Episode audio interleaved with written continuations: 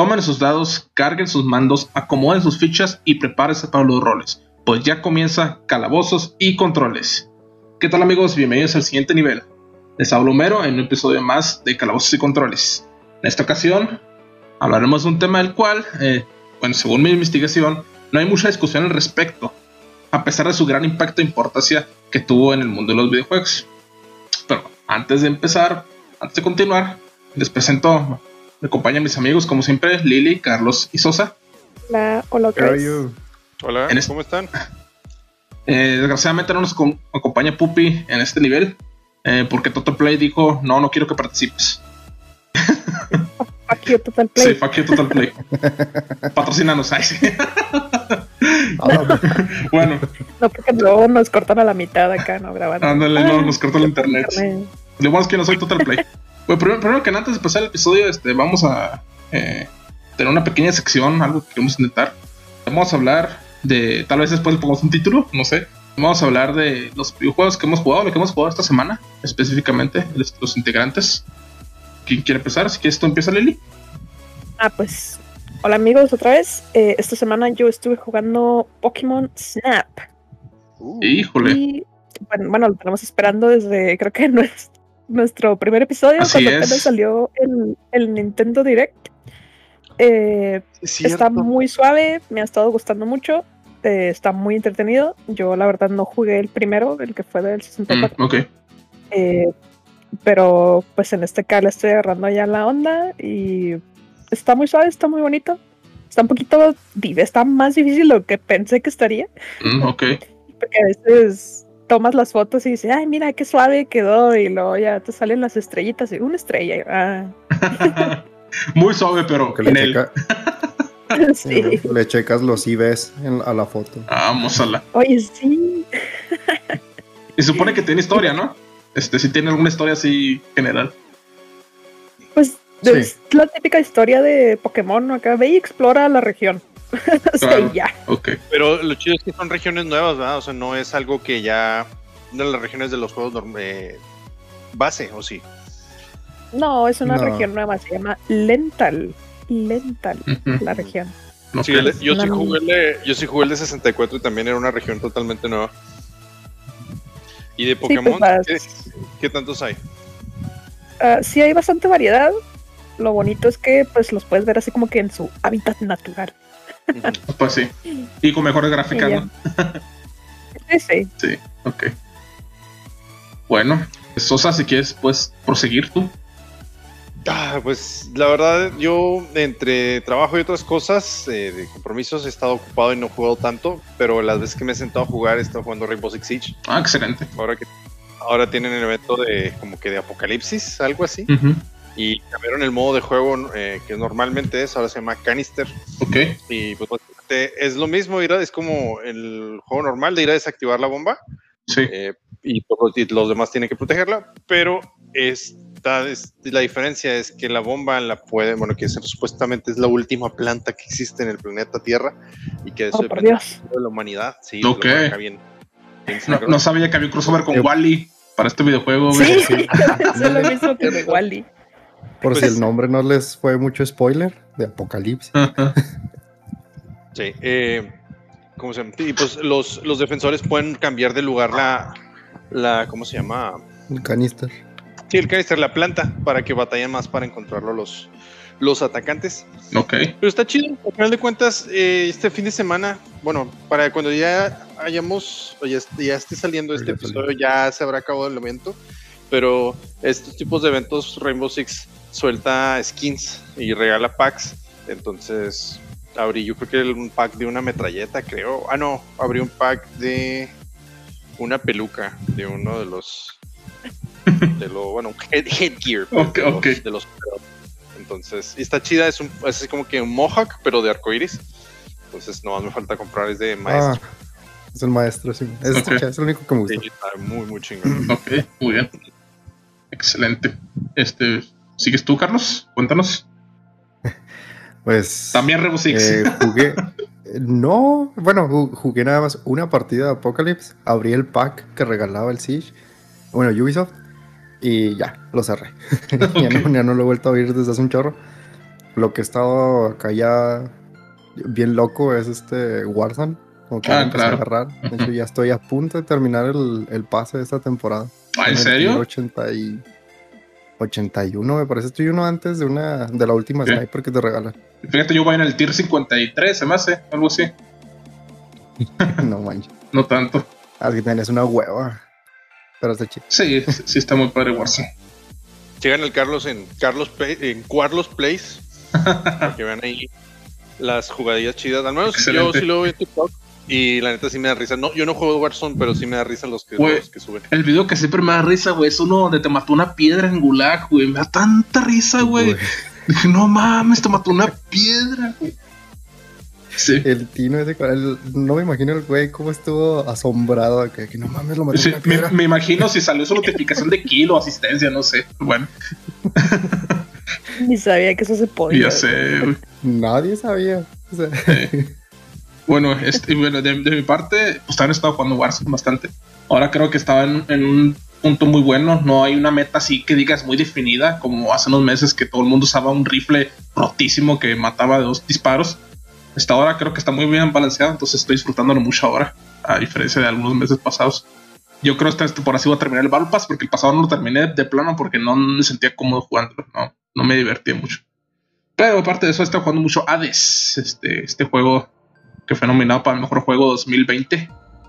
A mí me está gustando mucho. Bueno, a mí me gustan mucho los roguelike. Este, que son los cuartos generados al azar con amigos al azar. Como el Diablo.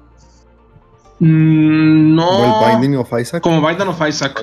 Faster Than Light. Enter the Gungeon. Todos esos. Todo generado al azar. Y está muy padre. Y tiene una historia mm. que abarca dos diferentes este, partidas que tienes. Entonces, me gusta mucho. Pero sí, en general. Lo que está padre de esos Ah, perdón. Sí, no. Uno que me gusta mucho de ese, esa, de ese tipo también es el de Crypt of the Necro Dancer. Ah, sí, también. Es de musiquita, pero también. Eh. Y está muy padre. De hecho, tiene una colaboración con Zelda. Sí, sí, yo tengo ese en el Switch. El año pasado. Ah, el, el, Cadence of Hyrule. Sí, de hecho, ese también lo tengo en el Switch. Y no lo he pasado porque estaba más difícil. Desde que está más difícil que el original. Y de hecho, ese juego fue diseñado para jugarse con Dancepad, con tapete de baile. Ya, ya, imagino el ejercicio que tendrías con ese juego. Estaría bien cabrón. Pero bueno. Ay, pues que ustedes, ustedes no han pasado el Skyrim con, con Dancepad o qué? No, soy un noob. no, nada más el Dark Souls con plátano. Ah, era el, Dark Souls, me, eh. me, fue por completo. El Dark Souls con los bongos de, de Donkey Konga. Ándale. Yo vi un güey para eh, jugarlo, pero con el, el Ring Fit. Ah, no mames, está bien cabrón. Yo que, yo que tengo el Ring Fit también. Sí, porque el güey tenía que hacer eh. squat para, para dar vuelta y luego este, para tomar el Estus tenía que apretar el anillo. Ese, ah, ese güey quedó bien mamado después de eso, no, güey, no mames. Estaba súper, lo veías en el video, está todo sudado. Eh, qué pedo. Word. Ok. Bueno. Pues esa fue la sección nueva que tenemos, de la que hablamos de lo que estamos jugando esta semana. Continuando con el tema de hoy. Como les mencioné, lo que vamos a hablar es este, un tema que tuvo, a mi parecer, un gran impacto en el mundo de los videojuegos. Y no se menciona tanto, no se discute tanto eh, en la comunidad de los gamers. Pues miran, toda persona que está involucrada en nuestro hobby, que son los videojuegos, este, sabe que hay tres grandes empresas que dominan en el mercado. Nintendo, Sony y Microsoft. Estos tres grandes que compiten entre ellos siempre están agarrados del cuello, ¿no? Eh, más Sony, no, Microsoft, Nintendo como que, este, quiere darle la vuelta, pero bueno. Eh, pero lo que muchos desconocen, este, y, tal vez se hayan preguntado alguna vez, es cómo Nintendo, la compañía que tuvo el dominio del mercado desde mediados de los 80 después de este, la caída del mercado de los videojuegos, tuvo el dominio por más de 15 años y después perdió monopolio contra Sony, que no tenía experiencia alguna en el medio. Este, pues todo esto se puede atribuir a una asociación de negocios fallida entre Nintendo y Sony, el cual inspiró a este último a entrar al mundo de los videojuegos, o sea, Sony. Bueno, así es, hablaremos hoy de la consola que nunca vio la luz del día, oficialmente, la Nintendo PlayStation. PlayStation con el espacio es diferente del PlayStation junto, ya veremos este, más adelante. El Nintendo PlayStation. Eh, ¿Como por qué año fue eso? 94 95. Aquí, aquí tengo los años, este, todo esto comenzó en el 87. Pero la consola fue empezó a desarrollarse en el 91, 90-91, más o menos. O sea, durante cuando estaba el Famicom, Super Famicom. Sí, con Super Nintendo. Ah, aquí veremos el contexto de, cómo salió eso, ¿verdad? Tiene su, su background. Entonces era, era un Nintendo o era un PlayStation. Era una consola de Nintendo desarrollada por Sony. Era un Nintendo PlayStation. Era como un outsourcing de su plata, de su juego. Sí, era, como una asociación. Ya veremos más adelante. Miren, todo comienza con esa historia que cambió el mundo de los videojuegos para siempre en el 1987. Uno de los iconos más grandes de Sony, yo creo que Sosa sí lo conoce, Ken Kutaragi. Salve, eh, Ken Kutaragi. Conocido. Fan de Talía. Fan de Talía. ¿Es fan de Talía? Es neta, es fan de Talía. ¿Sabes por qué lo sé? Porque uno, eh, él se lo, recomendó a uno de sus grandes amigos, nada más y nada menos que Hideo Kojima. Ah, y Kojima tuiteó al respecto, diciendo, ah, mi amigo me recomendó este, que escuchara a Thalía, y la neta es que sí está muy padre, y tomó una foto con un disco de Thalía, es neta, güey. Ok. Sí, este, por, ahí, está el tweet. Ok, gran Ken Kutaragi, fan de Thalía, y conocido como el padre de PlayStation, para PlayStation junto, la consola Sony. Va, a haber poca confusión con eso, ¿verdad? Pero voy a estar ahí aclarando. ¿Estás diciendo que Juan Sony no creó el PlayStation? Exactamente, todo Sony no creó el PlayStation.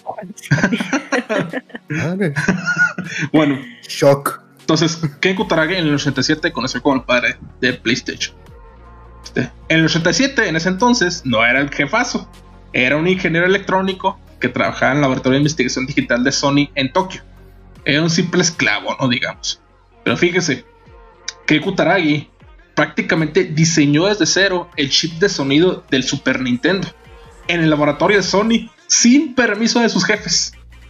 O sea, o sea, él estaba haciendo cosas de otra empresa Nintendo ahí. Sí, este. Eh, leí un poco de la biografía de Ken Kutaragi. él, desde chico, como que siempre le tuvo interés en los videojuegos. Entonces, cuando él llegó a trabajar en el laboratorio electrónico de Sony, pues Nintendo como que anda buscando quién podía hacer un componente de su nueva consola. Y pues siempre van con sus asociados del mismo país, ¿no? Este japonés, Sony. Y le dijeron a Keiko que si les puede ayudar y Keiko que sí. Básicamente diseñó el chip de sonido del Super Nintendo. Ah, pero sin permiso de sus jefes. O sea, sus, jefes, sus ejecutivos directores de Sony no sabían que él estaba trabajando en otra cosa que no era Sony. Este, cuando se enteraron, o se encabronaron con buena razón, ¿verdad? Pues porque Sony ya estaba ahí cocinando sus planes para entrar al mercado de los videojuegos. Y pues encontraron a uno de sus talentos jóvenes trabajando para la competencia, pues fue un golpe bajo para ellos. Era inaceptable, ¿no? Sin embargo, otro ejecutivo de, los, de Sony famoso, el entonces consejero delegado Norio Oga, defendió a Kutaragi. Y debido a esto se pudo completar el chip para el Super Nintendo y logró que mantuviera su trabajo, porque no iban a correr el güey, ¿no? Aquí en Kutaragi. Oga hizo esto, porque él era, él era uno de los jefes en ese entonces, ¿no? Hizo esto porque así Sony tendría como una palanca o una entrada al mundo de los videojuegos por medio de Nintendo. O sea, ya tendrían ahí un medio, ¿no? Porque ya trabajan con Nintendo. o sea, básicamente generaron currículum. Claro, o sea, ya cuando ellos quieran entrar, ah, no, pues ya tenemos experiencia, generamos, este, fabricamos el chip o diseñamos el chip de sonido de una consola famosa. Este, pero todo esto fue con Maya, ¿verdad? De, de Norioga. Porque así ellos quieren entrar y de ahí empezar a tomar el mercado por medio del CD creado por Sony, el Compact Disc, el nuevo medio de almacenamiento. Como nota, este Norioga después es, acreditado en estos momentos, este, hasta la fecha, con el desarrollo y distribución del CD. Y después sería presidente de todo Sony. Norioga también. En, en, esa historia aparecen muchas figuras así que después fueron jefes presidentes de Sony. Porque, pues, ya veremos, ¿verdad? Pero igual empezaron así desde abajo. Claro, sí, o sea, empezaron, empezaron desde abajo y con decisiones que fueron tomando así, fueron subiendo y pues ayudando a la empresa, ¿no? A. Eso, eso, eso se me hace chido, o sea, porque hay muchas cosas así, ay, no, es que mi, mi papi me recomendó y ahora ya soy el CEO, o sea, sí. Ah, pues mira. sí, claro, o sea, cuando uno viene desde abajo es cuando uno dice, ah, este, pues, este vato es un este, talento en la industria, ¿no? Oye, creo que más en Japón es cuando pega más eso, ¿no? Siempre, o sea, lo que vemos en los. O no, que lo único que conocemos de Japón es los animes, ¿verdad? Pero, o sea, siempre es así el típico. el protagonista desde abajo, acá jalándole bien duro. Ándale, el underdog. Forzándose un chingo, ajá. Y que llega acá a ser el más cabrón, ¿no? Sí. Y por ejemplo está Satoru Iwata, que era un programador. Exactamente, eso es lo que iba a decir. Es que más allá de que hayan empezado desde de orígenes humildes, algo que los, eh, los une a todos, o tienen algo en común, es que a todos les apasionaba lo que terminaron haciendo. O sea, desde siempre demostraron el amor que tuvieron y, yo creo que eso fue lo que los terminó de impulsar, o el amor que tenían a lo que hacen es lo que terminó de, ponerlos en donde ahorita están. y el talento que tienen, claro, ¿verdad? Ah, sí, por supuesto. Pero sí, eso es algo muy, visto en, Japón y es algo que pues inspira, ¿no? Pues bueno, el plan de Norioga, que era entrar al mundo de los videojuegos con una palanca, un currículum, funcionó. Porque ya cuando Nintendo buscaba asociados para desarrollar una nueva consola 32 bits de Nintendo, buscaron primeramente a Sony, ya que Kutaragi, que ya habían trabajado con ellos, ¿verdad? Con el chip de sonido. El plan que, que diseñaron entre los dos, entre Nintendo y Sony, era desarrollar una expansión para el Super Nintendo llamado el Super CD, que permitiría leer y jugar juegos sin CD, muy parecido al Sega CD de Genesis. O sea, sería un, este, un add-on, una expansión, un accesorio para el Super Nintendo, para leer CDs. Y eso es algo que tiene, ah, perdón, no, sí. que eso es algo que tiene muy, mucho Nintendo, ¿no? Siempre que y no es que en todas sus consolas, en la mayoría siempre ponen add-ons. Ya sea a los controles o a, los. Las más viejas, digo yo. Pues. Las consolas. Y fíjate que no oh, add-ons hacen como versiones mejoradas. Es lo que hace Nintendo. Y de hecho, es debido a esta este, historia que tuvo con Sony. A que le sacaron los add-ons. O sea, como que este, add-ons que tenían planeados no los sacaron, más bien era eh, versiones revisadas o optimizadas. Que sale, es algo curioso. De add-ons podemos seguir hablando hasta el GameCube, incluso no sé si de add-ons podríamos hablar también del Wii. Sí, pues los controles tenían una cosita que le ponías abajo, que no sé qué era. El, ah, el, Motion Sensor Plus. El Motion Plus. Sí, pero, con los controles nuevos que ya lo tenían. Ajá. Sí, creo que eso es lo último que yo recuerdo. O sea, porque Switch y cosas tiene eso. No, no hay add-ons. pero por ejemplo, ¿Switch ya no tiene add-ons? Mm, no, no, oficialmente no. pero tiene, tiene como tipo cosas que puedes usar. no sé cómo explicarlo. O sea, Pudiera mencionar el Nintendo Labo, por ejemplo. Eso. o sea, el, el, add-on es como que es que esos son accesorios para juegos. Porque son juegos. El Labo y el Ring, y el Ring Fit son juegos en sí. Pero, o sea, digo yo que para ser considerado como add-on tendría que agregarle eh, una mejora a lo que ya existe en la consola nada más. Ah, sí. es así, entonces, el, el, Network Adapter de GameCube y el Game Boy Player. Prácticamente. era el GameCube también tenía el este para conectarle los cartuchos del Game Boy Advance. Tienes razón. el Game Boy Player. Ajá, sí, ah, el Game Boy Player. No saben cómo se llamaba. pues fíjense, ya aquí se vio muy mala investigación. Según yo, no había muchos accesorios de Nintendo, pero sí hay, no me acuerdo. Qué triste. Ok, el para eso es el Rumble Pack, este. El Expansion Pack. El Expansion Pack del 64, que era para corregir una, una falla de RAM que tenía el 64. Bueno, ese era el plan, era desarrollar el add-on que era el Super CD para leer CDs para el Genesis. Y a la par, desarrollar una versión más cara del Super Nintendo que ya tendría integrado este lector de discos en la consola. Este lector de discos, este Super Nintendo con lector de discos integrado sería llamado el Nintendo PlayStation. Entonces eran dos palabras separadas, ¿verdad? Con espacio. Em, la asociación entre Nintendo y Sony para estas consolas y el accesorio fue anunciada en el Consumer Electronics Show, el CES del 91, que es el antecesor del E3. Así se llamaba antes el E3.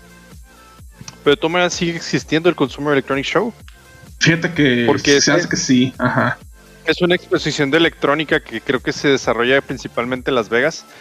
Y sí, aprovechan a veces para mostrar cosas de videojuegos, pero eh, ya después se, terminó haciendo la, E3, la ¿qué? Electronic Entertainment Exposition. Sí. Pues sí, el CES actualmente ya no es como que la plataforma principal para los videojuegos. Ya tiene su propia exposición, ¿no? O su propia presentación. Que en los últimos años ha ido flaqueando, pero yo creo que eso lo podemos hablar la historia de la E3 en un podcast. En el futuro, porque este año va a ser eh, digital. Va a ser todo transmitido. Totalmente digital.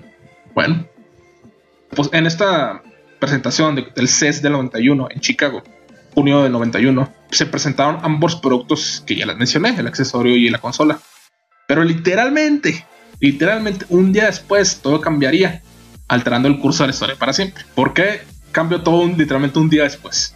Resulta que el contrato que había firmado Nintendo con Sony para usar el formato de CDs para sus videojuegos tenía una cláusula que decía que Sony se declara como, entre comillas, único licenciatario mundial del formato CD-ROM. ¿Qué significa esto? Significa que Sony tendría las ganancias de cualquier medio por vendido en formato CD, incluyendo videojuegos para el Super CD y el Nintendo PlayStation. Entonces, Sony tendría todas las ganancias de todos los videojuegos de Nintendo. No importa si son first party o third party, él tendría todas las ganancias del CD para la consola. Del CD. Sí, del CD. Música, videojuegos, películas, cualquier cosa. Con juegos de computadora. Ajá, todo. De computadora también. No, no sé si, si hay una diferencia, por ejemplo, entre el CD, el objeto y el contenido del CD. No, pues es el objeto, ¿verdad? O sea, ellos venden el formato, el, el formato de almacenamiento. Pero como estás usando su formato de almacenamiento, ya las ganancias son de, Sony. Es el, lo que es el contrato con Nintendo. ¿Y les dieron en la madre? Pues sí, o sea, obviamente. Entonces parecía. Por no leer las letras chiquitas. Exactamente, parece que Nintendo no leyó el contrato. Es que, es que ¿quién las lee? ¿Quién las lee? Exacto. Parecía que Nintendo no había, leído, no había leído bien el contrato antes de firmar. Y en vez de objetar contra la cláusula, o sea, decirle a Sony, eh, güey, ¿qué peor esta pinche cláusula? No la había visto, güey. O por lo menos contactar a Sony, hasta para aclarar, o, oye, ¿qué onda con esto? Nintendo decidió cambiar de asociado un día después de del anuncio de la asociación y firmar contrato con la competencia extranjera de Sony, Philips. Esta fue una mentada de madre. O sea. No, espera. Creo que ya sé por dónde vas. Pero, ok, sí, sí. Sí, perdón. Sí, cuando, cuando, uno dice Philips y videojuegos, uno relaciona algo muy específico. Ahí va. Y Nintendo. Claro, ajá. Entonces, esta decisión de Nintendo de, mandar a la chingada un día después a Sony, violando el contrato que tenían, irse con Philips, pues fue una decisión que tuvo muchos efectos adversos en toda la industria. Eh, por, por parte de Japón, este movimiento de Nintendo se vio como una gran indiscreción, o sea, como un tabú, un te la mamaste, güey, un no chingues, güey, en el mundo japonés.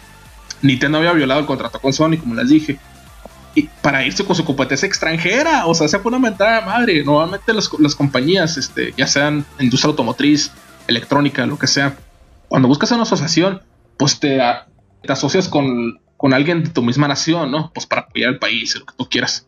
Entonces, mandar a la chingada a tu compa japonés e irte con el gringo, o sea, sí, lo mandaste a la chingada. Holandeses. Holandeses, perdón, holandeses. Pues total.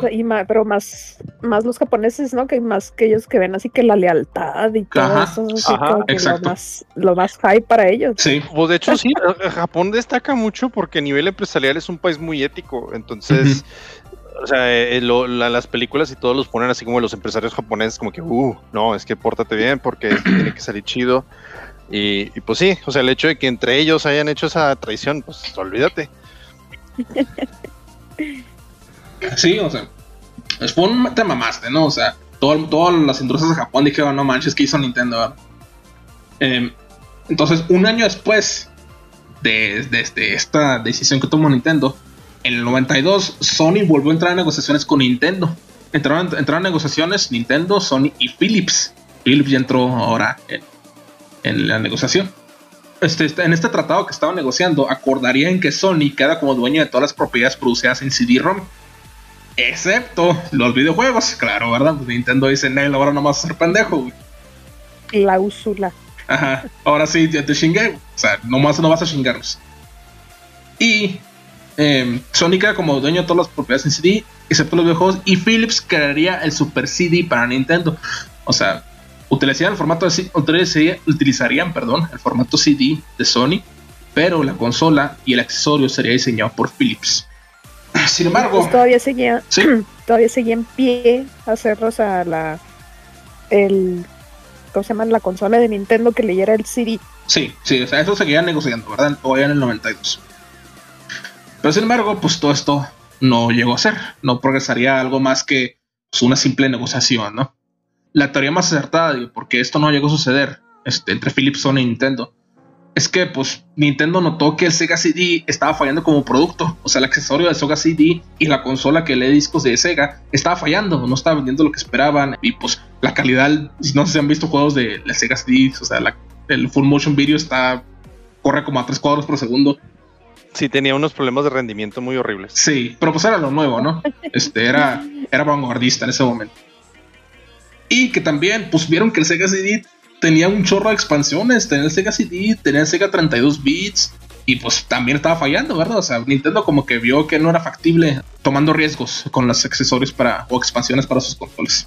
Entonces, bueno, todo esto causó una reacción en cadena. O pueden, eso, vamos aquí a hacer la, la conexión, ¿no? Entonces, Nintendo manda la chingada a Sony. Y pues vale madre, no es un tapo en Japón y todo. Sony se queda con su prototipo de PlayStation porque el diseño era de ellos, o sea, la patente era de ellos. Entonces dicen, pues mira, ya tenemos el prototipo, güey, pues vamos a hacer nuestra propia consola. Nomás que vamos a contar las palabras PlayStation para que no vayan a creer que es otra cosa. Que sea diferente. para que sea diferente. Entonces, esto causó que Sony utilizaría su propio prototipo para crear su propio PlayStation. Ahora sí junto el cual cuando se lanzó dominó el mercado contra el Nintendo 64 y el Sega Saturn. Y después con el PlayStation 2, pues olvídate, la consola más vendida de todo el tiempo, ¿no? En la historia de los videojuegos. Tanto que causó problemas de, demanda. Así como ahorita el PlayStation 5, ¿no? Pero por otras razones. Por ahorita todas, el Switch también. Sí, sí, ya está, ya está sufriendo Switch también con, con este con la producción. Entonces, ahora vamos a lo que tú pensaste, Carlos. Por esto, Philips creó su propia consola de videojuegos llamada la Philips CDI. Y yo sé que Carlos se oyó de ella, pero ustedes dos la han oído. Well, excuse me. yo no, yo no, yo soy. ¿Lili no? Ok. Pues hasta la tiene. ¿La tienes la consola, Sosa? Ah. Ni de pedo. Ok. No, no, Sí, conociéndote. No, no, fíjate que esa sería una muy buena reliquia, pero no, no, no la tengo. Bueno, pues la CDI salió de Philips porque pues dijeron, ah, pues estaría chido entrar al mundo de los videojuegos, ¿verdad? Una consola para que le CDs, obviamente. Oh boy, were they wrong. Y ahorita esta es infame, es, conocida porque lanzaron cuatro infames juegos basados en las licencias de Nintendo. Sacaron tres juegos de Zelda y uno de Mario. Y los, y los cuatro son de muy baja calidad, ¿no? Fueron desarrollados en la supervisión de Nintendo. O sea, ellos nomás tomaron la licencia y hicieron lo que quisieron le pusieron voz al, le pusieron voz al La vara de Gamelon. La vara de, la vara de Gamelon, no me acuerdo cómo se llaman los otros, el otro o los otros dos. La aventura de Link y otro, no me acuerdo. algo así era. Sí. Ajá. sí, era una cosa demasiado horrenda, así demasiado cringe. Y el juego de Mario se llama ah. Hotel Mario. Hotel Mario. Sí. Que era un el Hotel Mario era un juego como tipo celular, donde ibas este, subiendo elevadores para matar enemigos, creo, y ya. O sea, no era así platformer ni nada de plataforma. pues estos juegos eran horribles, ¿no? me acuerdo que, el, en esas celdas es el único en donde Link le puede pagar a una mujer de la noche para que le dé vida. De hecho, sí, es cierto. Ah. oh, eso no me lo sabía. Y nomás es la mona que le dice, oh, ven, ven aquí a la casa a descansar, algo así. Y te metes con ella y te llena toda la vida. Sí, te llena toda la vida. ¿Cómo? ¿Quién sabe? ¿Te, durmió? ¿Te durmió? Te lo deja a la imaginación. bueno, pues estos juegos infames, ¿no? O sea, todos los que conocen Mario Zelda saben que los, las, las cutscenes, las escenas de Zelda, pues son este, caricaturas con voces horribles, también la de Mario. Eh, pues infame, ¿no? sabemos que la consola falló. por parte de Microsoft. No participó en esas negociaciones, ¿verdad? Pero se sabe que Microsoft desarrolló su propia consola, el Xbox, al ser inspirados con el éxito que tuvo Sony con el lanzamiento del PlayStation. Entonces, prácticamente podemos decir que Nintendo causó la creación de sus dos competidores directos, güey. O sea, con esta decisión que tomó Nintendo de mandar la chingada a Sony con esta negociación, creó sus dos creó su competencia, güey. O sea, Nintendo era tan chingón que tuvo que crear sus propios enemigos. prácticamente. Sí, eran pues los únicos que había. Su competencia era Sega. Su competencia era Sega. De hecho, no lo puse aquí, pero tal vez hasta el Sega falló por eso. este, no sé si han visto esa conferencia famosa donde anuncian que Sega Saturn iba a costar 400 dólares, no me acuerdo cuánto iba a costar. Y termina la conferencia y después sigue Sony y nada más el representante de Sony llega y da un precio más bajo, como 100 dólares menos. 300 dólares. Ahí te va la historia. Ahí te va la historia. Justamente eso yo, sí lo investigué un poquito. Fue en la E3 del 1995 y el Sega Saturn ya había salido en Japón. Estaba a punto de venir acá, pero eh, estaban esperando. O sea, Sega había anunciado que iba a salir hasta el año siguiente. Y esa misma, en esas mismas fechas dijeron, les dijeron los directivos, ¿saben qué? Lo vas a sacar en este año, no te vas a esperar hasta el siguiente. Entonces, pues hicieron la, presentación, este muy padre, Sega Saturn, y pues va a salir en este año y todo el mundo se emocionó y dijeron, pero, o sea, y el precio final va a ser de 399 dólares. Entonces, la gente se quedó extrañada porque, o sea, sí se emocionó que iba a salir más pronto, pero pues estaba como que muy caro. Entonces, Olaf Olafson se subió para hablar, a presentar el PlayStation. Qué bueno que mencionas a ese güey porque va a salir más adelante la historia. Llega, se para, eh, habló un poco acerca del éxito que este, había en Japón, sí, pues, o sea, la poquita historia que ya se habían hecho. Y pues nomás se paró frente al podio y dijo 299. Y se bajó. Y se fue. Y todo el mundo este, explotó de emoción. Ajá. En ese entonces hubiera hecho, este, hubiera tirado el micrófono, ¿no? Acá. Sí, drop the mic. Inmediatamente bajó del escenario, regresó su asiento, acompañado de aplausos y ovaciones más fuertes. Oh, cabrón, sí. O sea, está el video, está el video en YouTube de, ese, de ese momento. Entonces, está, grabado. Sí, sí. De hecho, yo busqué video de la asociación de Nintendo y Sony, pero no hay, no hay video del, del CES del 91. Yo estuve desesperado. Y hasta los comentarios de los videos del, del video que se había de las presentaciones sí preguntaban como que, oigan, ¿alguien sabe si hay un video de la asociación de Nintendo y Sony? Pero no hay nada. Nomás estaba comentado. Pero bueno. Entonces, prácticamente se puede atribuir también de que Sega falló o cayó como fabricante de consolas por Sony también. Entonces, pues Nintendo creó sus propios este, enemigos con esto. Y tampoco se animó este, a lanzar expansiones para sus propias consolas, expansiones mayores, ¿no? Como el Super CD. Este, ya hablamos que hay algunos accesorios este, como para los controles o accesorios mínimos para jugar este, juegos de Game Boy en la consola o adaptadores de red.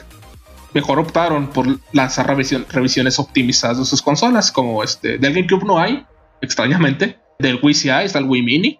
Eh, el Wii U creo que como tres meses después sacaron la versión optimizada porque no valía madre la primera versión con 10 GB de memoria. y ya está rumorando la versión optimizada del Switch, del Switch Pro. Pero no, hay versión optimizada del 64 tampoco. Tampoco. ¿O sí? No, no hay. iba a haber. Lo empezaron, a hacer, lo empezaron a hacer desde los Game Boys, ¿no? Sí. iba, a iba, a haber, una versión optimizada del 64 que era el Disk Drive, que era el lector de discos del 64, pero nunca salió tampoco, nunca fue lanzado. Se quedó en planes. Pues total, se quedó tan asustado Nintendo con el CD-ROM de que le, huyó, le huyó el CD-ROM por, por más de una década. Para el 64 utilizaron cartuchos el cual fue una decisión que afectó mucho las ventas de la consola. Los, Grave error. Sí, obviamente los desarrolladores querían el CD porque les permitía tener más, este, más memoria, jugar con más gráficos, este, con escenas, más tipo película, ¿no? Y pues. de hecho, esa decisión fue la que espantó a Square Enix y por eso tenemos el Final Fantasy VII en PlayStation. Exactamente.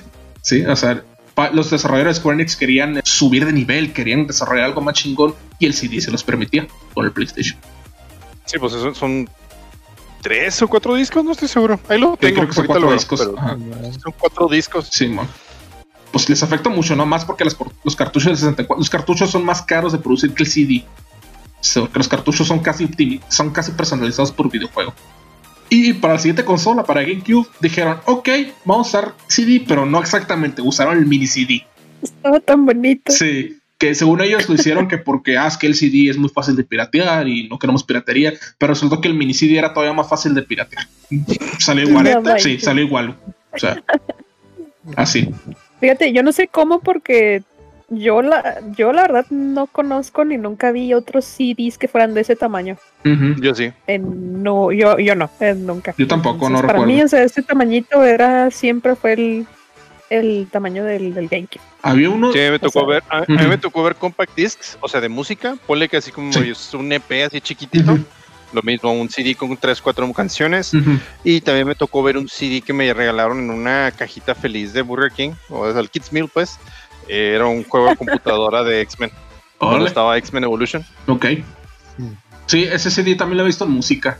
De hecho, mi hermano agarró un disco de CD que nos habían regalado, ¿no? Nuestros cumpleaños. Era un CD también de música, ¿no? Pero no recuerdo qué, qué música era. Este, él creía que era un disco de GameCube y lo puso en la consola y me dijo, oye, pero ¿por qué no funciona? Eso no era un videojuego, ¿verdad? Sí ¿No, ¿No, reproducía el contenido? No, no, no, te, te, decía que no reconocía el contenido. Si no era Play. Ándale. Por eso tuvo éxito también el PlayStation 2. Era el DVD más barato en ese entonces. El productor de DVD más barato. Mira, sí. Bueno, pues esa es la historia, ¿no? ¿Cómo llegó a pasar esto? Y uno pensaría que aquí acaba. Sin embargo, pues como con cualquier evento significativo, siempre salen los rumores. Desde, hace ya muchos años, rondaba un rumor de que Sony y Nintendo sí habían producido unidades del Nintendo PlayStation, el prototipo de PlayStation separado, que había producido unos 200 prototipos. Pero pues un rumor igual que los eh, cartuchos del, del E.T. de Atari enterrados en Nuevo México y que resultó ser verdad. Ajá, eso, lo que decía, eso, no, eso, no, fue rumor, güey. Eso no es rumor ahorita ya, güey. Pues resulta que este rumor también fue cierto. Sí produjeron prototipos. Este, en 2015, en un post en Reddit, un post de Reddit de Today I Learn, pusieron, hoy aprendí de la asociación de Nintendo y Sony, bla, bla, bla, todo lo que, que, acabo, que les acabo de contar, ¿no? De la asociación Nintendo y Sony y la consola.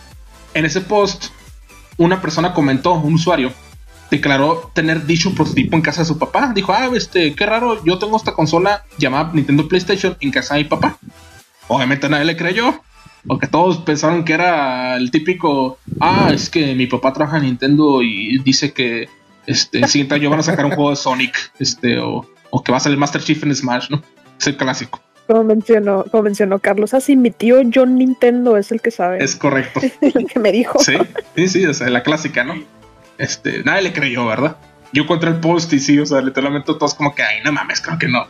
Tres, tres meses después, este mismo usuario de Reddit, que tiene el nombre, esta persona tiene el nombre de Dan Diebold, un chavo, publica un video en Reddit donde dicen, ok, Reddit, aquí está. En el video se puede ver claramente que tiene su posición el Nintendo PlayStation, la consola. Como se ve, es literalmente Super Nintendo, se parece mucho a Super Nintendo, pero tiene color así como naranjita de lo viejo por el plástico. Tiene un control. Amarillo. Sí, como amarillo, ajá. Tiene un control conectado. Que literalmente es como un control del, del Super Nintendo, parecido. No, no, no igual, pero parecido. Y incluía un cartucho de prueba con unas letras en japonés que decía demo PlayStation, no sé qué tanto. Y un CD que tenía el BIOS de la consola. Entonces, este, claramente, este prototipo era como una consola de desarrollo o algo que usaban para debugger. Entonces, pues, ¿cómo lo consiguió? ¿Era, de esos, ¿Sí? ¿Era de esos developer kits entonces? Mm, mm, parecido, sí, era como un developer kit, pero esta era la consola final, o sea, era como una consola final que ya eh, Nintendo Sony estaban usando para probar y este, debuggear su propia consola. Ok. Este, pues es lo, más, es lo único que se conoce del Nintendo PlayStation hasta la fecha.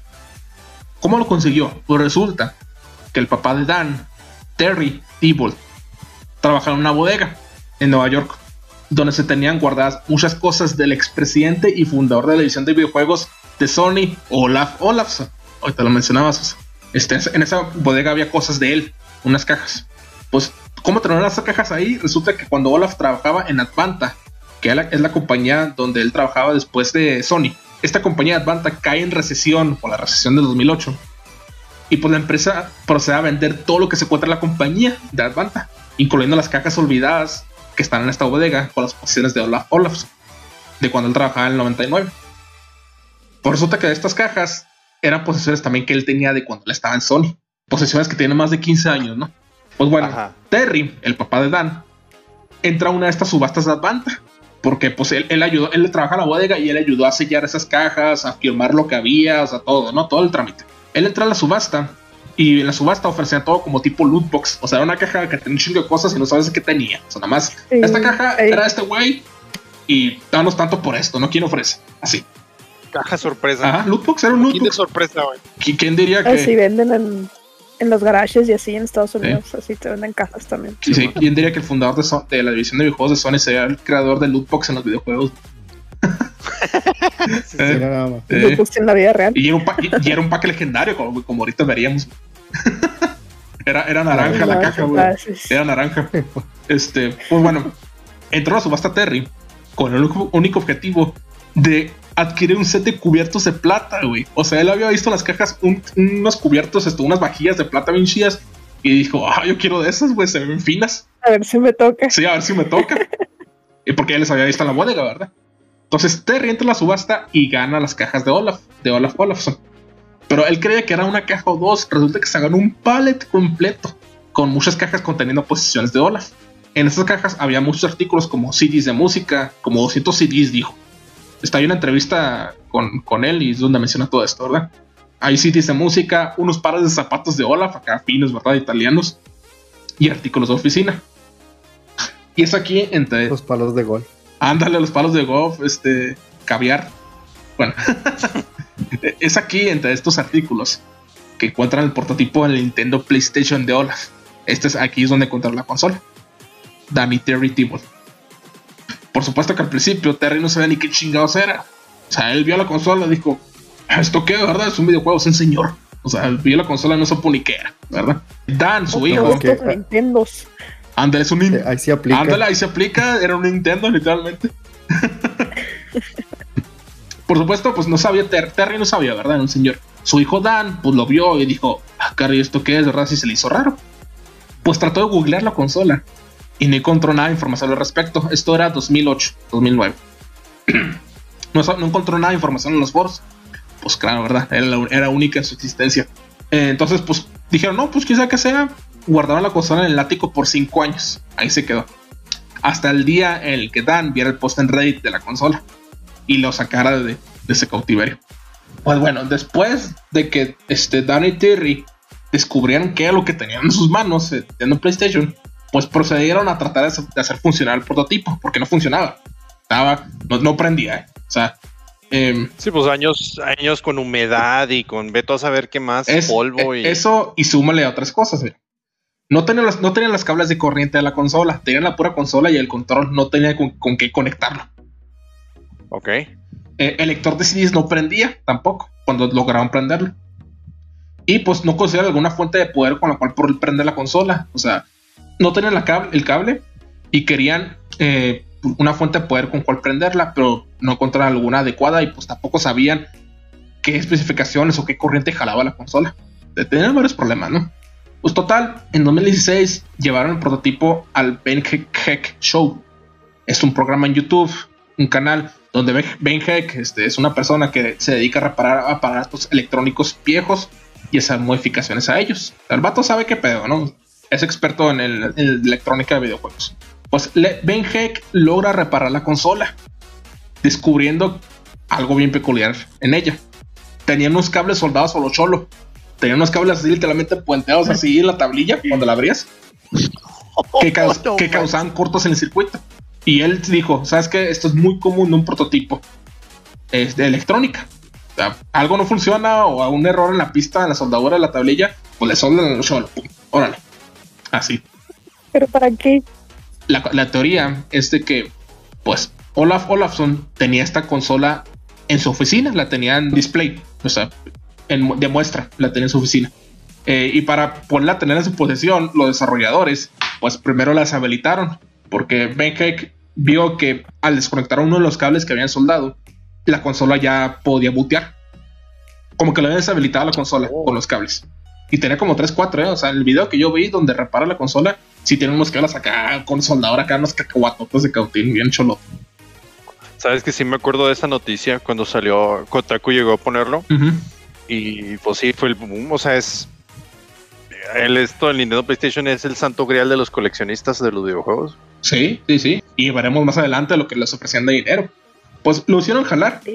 Lo hicieron jalar porque pues le quitaron los cables que deshabilitaban la consola y pudieron hacerla prender y todo. La consola ahora puede usarse para jugar cartuchos de Super Nintendo. Sin embargo, debido a que no existen, no existen juegos para el Super CD, o sea, juegos desarrollados en CD para el Super Nintendo, pues el lector de disco sigue sin utilizarse hasta la fecha. No tiene con qué calarlo. Lo único que tienen es el disco del BIOS, pero no tiene con qué calar los videojuegos. Nada más pueden jugar. Es, nada más en estos momentos funciona como un Super Nintendo común y correcto, con un lector de discos que no se usa. Em, debido, de hecho, em, bueno, más adelante, eh, los T-Volt han recibido varias ofertas desde entonces para el prototipo del Nintendo PlayStation. ofertas de hasta 200 mil dólares. Nah, dijeron, dijeron que es muy poquito. sí, de hecho, o sea, ellos las han bateado porque ellos quieren más. Esa oferta de 200 mil dólares fue de un director de cine famoso, no dijeron quién, pero dijeron que es de un director de cine famoso. No me imagino quién puede ser, ¿verdad? Ahí está el dato. Y también tuvieron ofertas por parte de Pawn Stars, los del precio de la historia, güey. imagínate, el, de no, del no lo sé, Rick, parece falso. Es correcto. Imagínate a Ricky al otro güey ahí diciendo como que no, pues. Te doy 10 y me estoy eh, Te doy 15 dólares, güey, no sé cómo venderlo.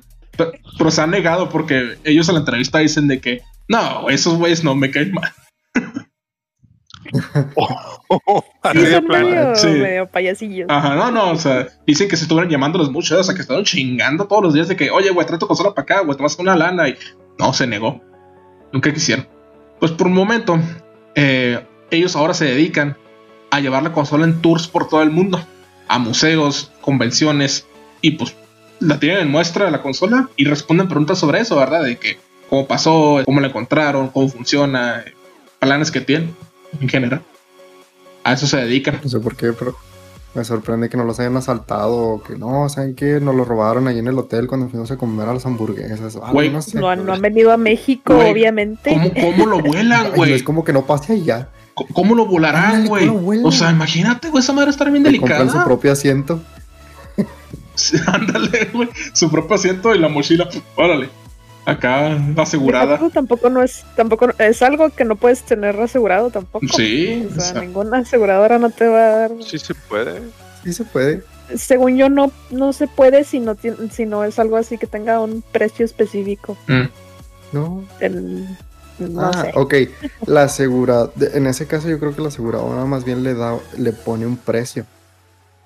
Oye, lo Ajá. Pues este... entre ellos, como que Pero no saben, ah, no saben en cuánto está evaluado. No, pues puedes llegar y no, pues me puedes asegurar mi, mi pobre PlayStation. Es que lo quiero mucho. Digo, mi, mi pobre Super Nintendo es que lo quiero mucho y es nostálgico. Ah, sí, 10 dólares. Pero entonces, por ejemplo, es, o sea, ¿cómo evalúas una obra de arte?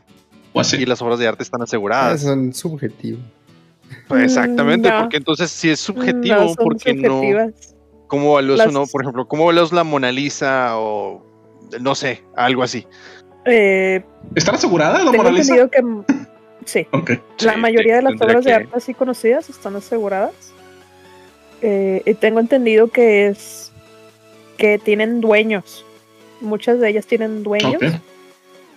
Eh, y también a veces eh, los dueños se las dan como que a un país. O sea, creo que la, Mona, la Mona Lisa es este, el dueño, es así como que. ¿Dónde está esta cosa en el Louvre? El Museo del Louvre. El Louvre. El Louvre. Está en Francia. Sí, en Creo que Francia, creo que Francia es el dueño de la Mona Lisa.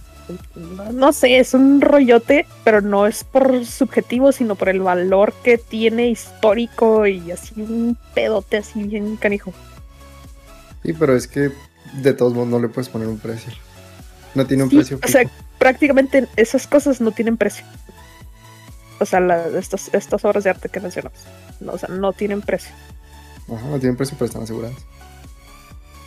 Sí. bueno. Este, pues quién sabe cómo se la haré con la consola, ¿no? En este caso. Eh, pero pues sí, a eso se dedican ya, a nada más a pasearla y a, preguntar. Este, Oye, ¿y ganan, ¿y ganan dinero ellos o sea, haciendo eso? Que lo que yo investigué y vi en las entrevistas es que no. Pues hay gente que les paga por este, jugar, o sea, por ejemplo, cobran por jugar. De hecho, hay un video de un youtuber eh, donde juegan, super, juegan Street Fighter 2 en la consola, en un cuarto de hotel. Y, tienen reglas así como que no puedes tener bebida cerca de la consola, este, no pases por enfrente donde están los cables, ni por atrás, no la toques, o sea, así. Pero en el video se ve como todos tienen como soda o cerveza, entonces no creo que estén cuidando mucho de él, desgraciadamente. Pues de ahí sacan nomás dinero, o sea, de, cobrar de, para jugar en ella. Porque de las convenciones dicen que no sacan mucho, eh, nomás les pagan los boletos de, del hotel, los, perdón, los cuartos de hotel y ya. Pues básicamente entonces la rentan. Claro. Al mejor postor. Y les va a venir madreando antes de que la puedan vender. es que si, si a largo plazo eso les diera más dinero a venderla, O sea, pues si te la paso que fuera, ¿cómo se llama? Eh, pudieras tener negocio con ella. Pero, o sea, como lo mencionas, como que no ganan tanto. no, no ganan tanto. ¿Y cuánto cobran? Bueno, si es que se sabe. Ah, no, no sé. Para que la presten. No, no, no, no, he visto información de eso. Pero no creo que mucho, eh, o sea, tenerla aquí. Ándale, para traerla al podcast. no, pues no, no, no, no, esa información no, la, no te la tengo, Carlos. Pero pues a eso se dedican y pues no la han vendido porque no les ha llegado una oferta que les guste. Pues sí, esa es la historia. En, eh, Instagram anda rodando un video de que lo está, eh, o sea, se ven nomás unas manos jugando ese, el Street Fighter. Lo me ha tocado verlo. ¿En el Nintendo PlayStation? Sí, el Nintendo PlayStation. Me he puesto, o sea, así en, la búsqueda y pues ya es que te salen sugerencias de videos. Y me llegó a salir ese de que se pone a jugar Street Fighter. Entonces, ese es, ese es el único prototipo que se sabe. Hasta la fecha, sí. Este es el único que se conoce. De hecho, la consola, como que cuando la tenía en la oficina, tenía el, el, el control siempre conectado. Porque es un conector así grande, cuadrado. Y cuando lo quitaron, lo desconectaron pues el plástico de la consola tiene amarillo, excepto en esa parte donde está el conector del control, está blanco, como si fuera nuevo. O sea, como que siempre estuvo conectado de los 15 años. Y bien curioso. Pues esa es la historia. Este, no sé qué, les pareció. No sé si sabían y conocían de esto. Me sabía la mitad, güey. La neta es que sí fue una historia bastante enriquecedora. sí, es, es, yo nada más conocía del, del CDI de Philip. O sea, eh, sabía que tenía algo que ver, pero no, no a tal detalle. No sabía que era porque Nintendo se fue con la competencia que eran ellos, y luego que ellos este, mejor dijeron, no, pues vamos a sacar la nuestra y todo vale mal. Sí, pues de ahí salió el Philips CDI, infame. Qué bueno que ya nunca volvió a salir otro ni nada. Que no se volvió a aventurar en algo que no podían. Nintendo aprendió la lección a la mala pero Nintendo aprendió la lección, güey. Y también por eso Nintendo son tan este, arraigados a, este, o cerrados a no prestar su licencia. De no, no, no puede usarla a menos de que lo probemos específicamente para eso, ¿no? Hoy nosotros vamos a supervisar todo, así como el Mario Rabbits, que Shigeru Miyamoto estuvo involucrado directamente. Mm. Este, así, nada más. Si no, de, Ubisoft, ¿no? Sí. de Ubisoft. Que es un, que es un ex con Mario. También con el, ¿cómo se llama? bueno, es, creo que fue poquito. ¿Cuándo salió el Star Fox, el de Super Nintendo? ¿Usted no te sabes el año? Fíjate que creo que fue por más o menos estas fechas, porque creo que también querían buscar a Sony para ese proyecto, para el Super FX, la, el chip de gráficas de, de Super FX. A ver. Mira, es del 93, sí, precisamente pues, eso es lo que iba, que las personas terminaron agarrando una compañía inglesa que empezaron a experimentar con el 3D a través del Game Boy incluso. Entonces, eh, o sea, en vez de, o sea, cuando les hablaron, estos dijeron, y ya valió madre, nos van a demandar un cesen de, y una cosa así. Los ninjas de Nintendo. Ándale, sí, los ninjas de Nintendo. Entonces, no, dijeron, no, pues este, queremos que hagan, trabajen con nosotros. Y pues sí, entre ellos desarrollaron el es el, Super FX. Pero, o sea, todo fue bajo la lupa de Nintendo. Y desde entonces creo que ya no han vuelto a cometer el mismo error. Sí, sí, o sea, Nintendo se ha vuelto muy cerrado con ese tipo de, proyectos y asociaciones. Otra cosa también que cabe mencionar es que ahorita mencionaste Xbox, que se, animó porque vio lo que hizo Sony. De hecho, Microsoft abrió y es, o sea, eh, ¿cómo se llama? pues sí, expulgó o abrió completamente las consolas de Nintendo, las estudió así componente por componente para ver cómo era que funcionaba. Les hizo ingeniería inversa. Ándale. Entonces, pues sí, o sea, no cabe duda que Nintendo, aparte que es una empresa que ya tiene más de 100 años, entonces tiene experiencia en muchísimos otros ámbitos. Eh, o sea, es un milestone, no, no sé cómo decirlo, o marca el, la pauta para lo que hemos, o para lo que conocemos de videojuegos hoy en día. Sí, sí, siempre lo ha marcado, ¿eh? aunque, aunque lo nieguen. Yo como fanático de Nintendo, este, cuando el Wii era un, éxito rotundo, Sony y Microsoft decidieron también hacer algo de motion control. Que no lo... que, lo que tiene Nintendo es que ellos son eh, pioneros. Sí. Eso. que, muchas veces no les funciona, pero aprenden de sus errores. Y como el Wii U. el Virtual Boy. Ah, es, ese es otro podcast, eh, también tengo historia de ese. Estaba planeándolo. no, está tan larga, eh, o sea, pero el Virtual Boy sí está, interesante. pero el, el, Virtual Boy es como que el, el inicio del VR, ¿no?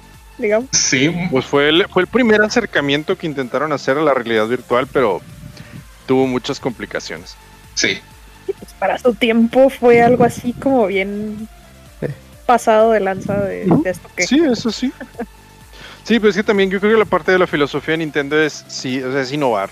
No, no vas a sacar algo, un nuevo juego si no le vas a agregar algo, algo diferente. Es por eso que, y yo lo, yo lo aprendí después de bastantes años, pero yo soy súper fan de F-Zero. Y eh, no han vuelto a sacar, no han vuelto a sacar un juego de F-Zero más que para Game Boy Advance. Eso fue lo último. Y el de, el de GameCube y de hecho hasta Shigeru Miyamoto, o sea, se extrañó en una entrevista que le llegaron a hacer de, oye, pues, pues que ¿por qué quieren sacar otro, o sea, por qué quieren que saquemos otro juego de F-Zero? ¿Qué, qué, qué más quieren ver que no han visto en esos juegos? O sea, mucha gente ahorita la llora porque no, es que F-Zero este, ya se olvidaron y no sé qué, pues es que... ¿Qué pueden agregar? ajá, ¿qué pueden agregar? El F-Zero GX es perfecto, güey, corre a 60 frames por segundo en GameCube y no, es, es una chulada ese maldito juego. Entonces, ¿qué más puedes agregar, güey? ¿No más gráficos? O sea, no, en realidad no es, no es algo innovador. Y ahí te va otra, ¿qué puedes agregar? Que sea diferente a Mario Kart, güey, también. O sea, ah. haces otra, güey. Ya tienen Mario Kart. Ay, ni me digas, ni me digas el este, mi juego que me encanta, el Kirby Air Raid. Ándale también era de casi de carreritas, pero con Kirby. No, hombre, me fascinaba ese juego. Pero el modo juego chido ahí es el City Trial. Sí, todo, ese juego, el, City Trial y todo.